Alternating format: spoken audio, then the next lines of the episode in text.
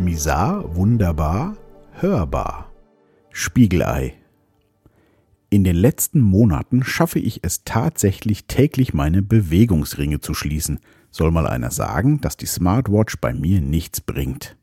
Dazu gehört unter anderem ein täglicher Spaziergang zwischen zwei und vier Kilometern und bei diesem Wetter ca. 50 Bahnen im hauseigenen Pool. Okay, okay, er hat nur eine Länge von sechs Metern. Ich will ja hier nicht angeben. Eben war ich auf dem Rückweg meines täglichen Spaziergangs rund um mein Büro und als ich wieder auf der Hauptstraße ankam, fiel mein Blick auf das Vorfahrtsstraßenschild und ich schweifte kurz in das Jahr 1989 zurück, als ich in der Fahrschule saß. Mein damaliger Fahrlehrer Herr Lin erklärte in der ersten Stunde die Schilder und verknüpfte in meinem Hirn die Vorfahrtsstraße mit dem Spiegelei, was sich bis heute phänomenal in meinem Gedächtnis gehalten hat. Da ich mich vor kurzem erst mit Gedächtnistraining beschäftigt hatte, demonstrierte mir auch dieses Beispiel, wie viel besser man mit bildlichen Assoziationen lernt. Mein messerscharfer Verstand machte aus dem Vorfahrtsstraßenschild das Spiegelei und aus dem Spiegelei dann die Spiegelei, was meine letzten Wochen auch sehr gut beschreibt. Gerade in den letzten beiden Wochen wurden wieder einige meiner alten Wunden durch Situationen und Personen, die mir einen Spiegel vorhielten, angetriggert. Weiter auf dem Rückweg ließ ich diese noch einmal Revue passieren und musste feststellen, wie sehr man, trotzdem man sie alle kennt und schon viel daran gearbeitet hat, ihnen doch immer wieder verfällt. Angekommen in einer dieser Triggerfallen gibt es nur die Wahl zwischen Flucht oder Kampf. Tatsächlich schaffe ich es inzwischen sehr oft, dem Ganzen eine dritte Auswahlmöglichkeit hinzuzufügen. Notausgang. Im Schwall der hochkochenden Emotionen tut sich inzwischen ab und zu ein kurzer, klarer Moment auf, und der im Eilschritt auf der Treppe nach unten rennende Michael hält kurz inne und sieht einen Notausgang. Ein beherztes Aufstoßen der Tür und raus in die wärmende Sonne. Und auf einmal ist alles so, als wäre nichts gewesen. Ich freue mich auf den Tag, an dem ich das immer schaffe. Eins meiner großen Themen ist die Ungerechtigkeit. Wenn ich mich ungerecht behandelt oder übergangen fühle, befinde ich mich quasi direkt auf der Treppe runter in den Emotionskeller. Dabei muss ich noch nicht mal ungerecht behandelt worden sein. Ein Konstrukt in meinem Kopf, dass das eventuell so kommen könnte, reicht völlig aus.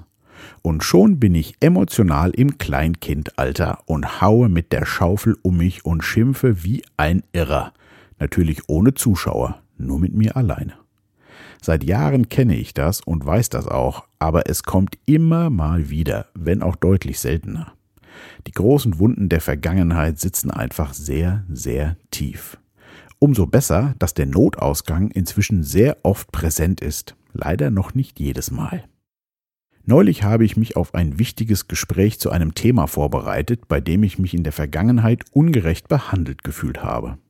Schon Tage vor dem Gespräch habe ich mir ein wortgewaltiges Waffenarsenal für alle Eventualitäten zurechtgelegt und bin das Gespräch immer und immer wieder strategisch durchgegangen. Kurz vor dem Gespräch war ich schon emotional unter Volldampf.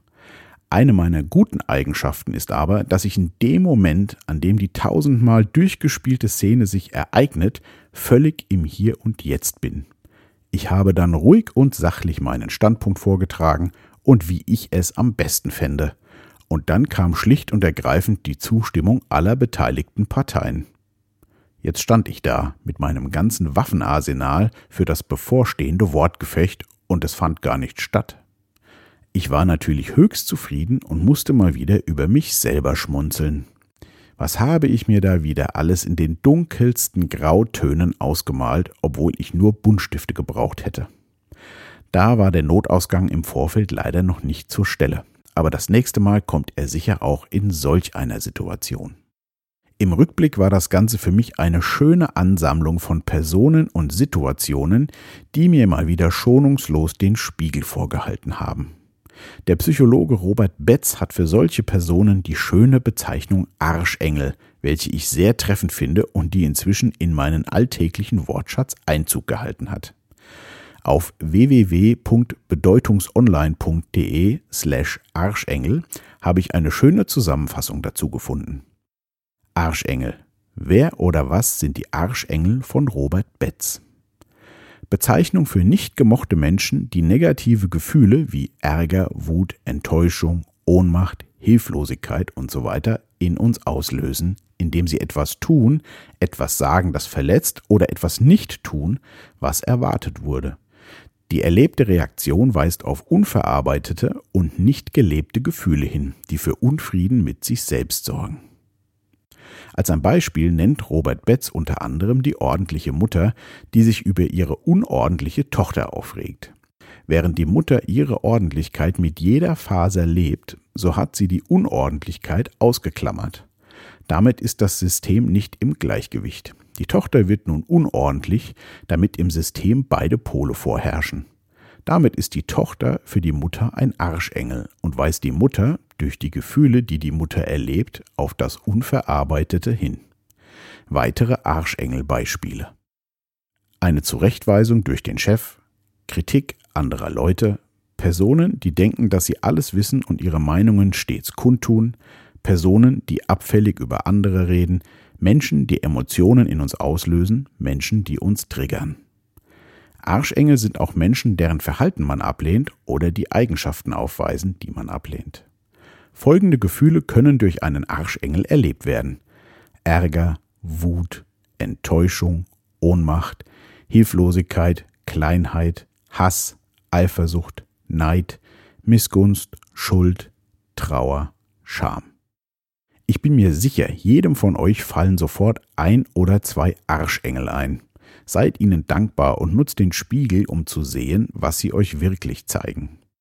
So bin ich dann wieder nach meinem Spaziergang im Büro angekommen, habe diesen Text geschrieben und staune über meine Gedanken, was so ein banales Vorfahrtsstraßenschild doch alles hervorbringen kann. Bleibt gesund und wach.